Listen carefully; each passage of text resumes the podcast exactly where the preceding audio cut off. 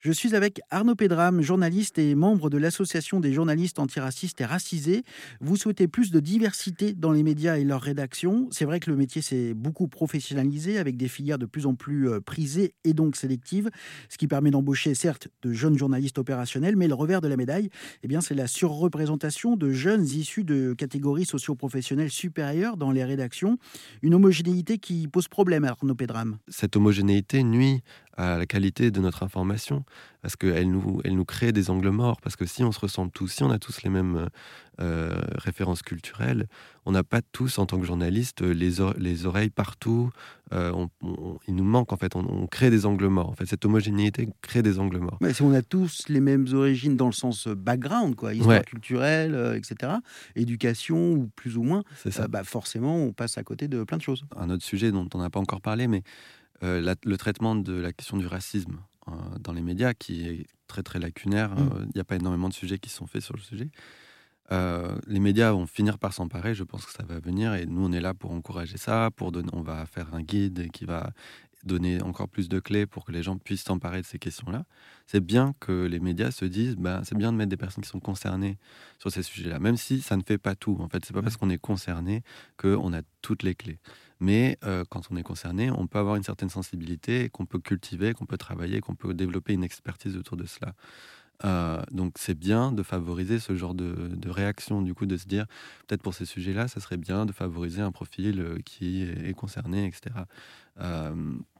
Après, voilà, donc c'est pas non plus dans un truc simplificateur de dire euh, il faut que ce soit une personne racisée et donc euh, personne d'autre ne peut comprendre ces trucs-là. Ça, c'est pas du tout ce qu'on dit. Mais de dire que oui, c'est vrai que pour, euh, voilà, pour les banlieues, pour... c'est juste essayer de, d'être à l'image des gens qu'on couvre aussi. Ça, ça aide à créer de la confiance avec nos lecteurs et puis de la connaissance. Enfin, en fait quand voilà, le Bondi Blog est né en 2005, c'est né d'un constat de dire qu'il il y a très peu de personnes des banlieues qui sont dans les rédactions. Euh, les banlieues ne sont couvertes que sous le prisme d'une voiture qui brûle et qu'il n'y a pas de présence euh, continue dans les banlieues. Mmh. Parce que beaucoup de journalistes euh, viennent de Paris, ou enfin, en tout cas dans la plupart des médias nationaux. Ou de très proches banlieues. De très proches banlieues. Il y en a très peu qui vivent en banlieue et banlieue populaire. et donc, il y a une valeur ajoutée à dire, à, enfin, avoir des journalistes qui développent leurs compétences dans des milieux qui ne sont pas représentés dans le journalisme.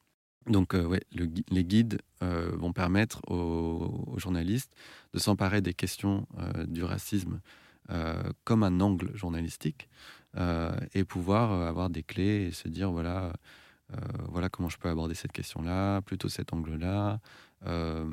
voilà quels sont un peu les poncifs desquels il faut s'éloigner.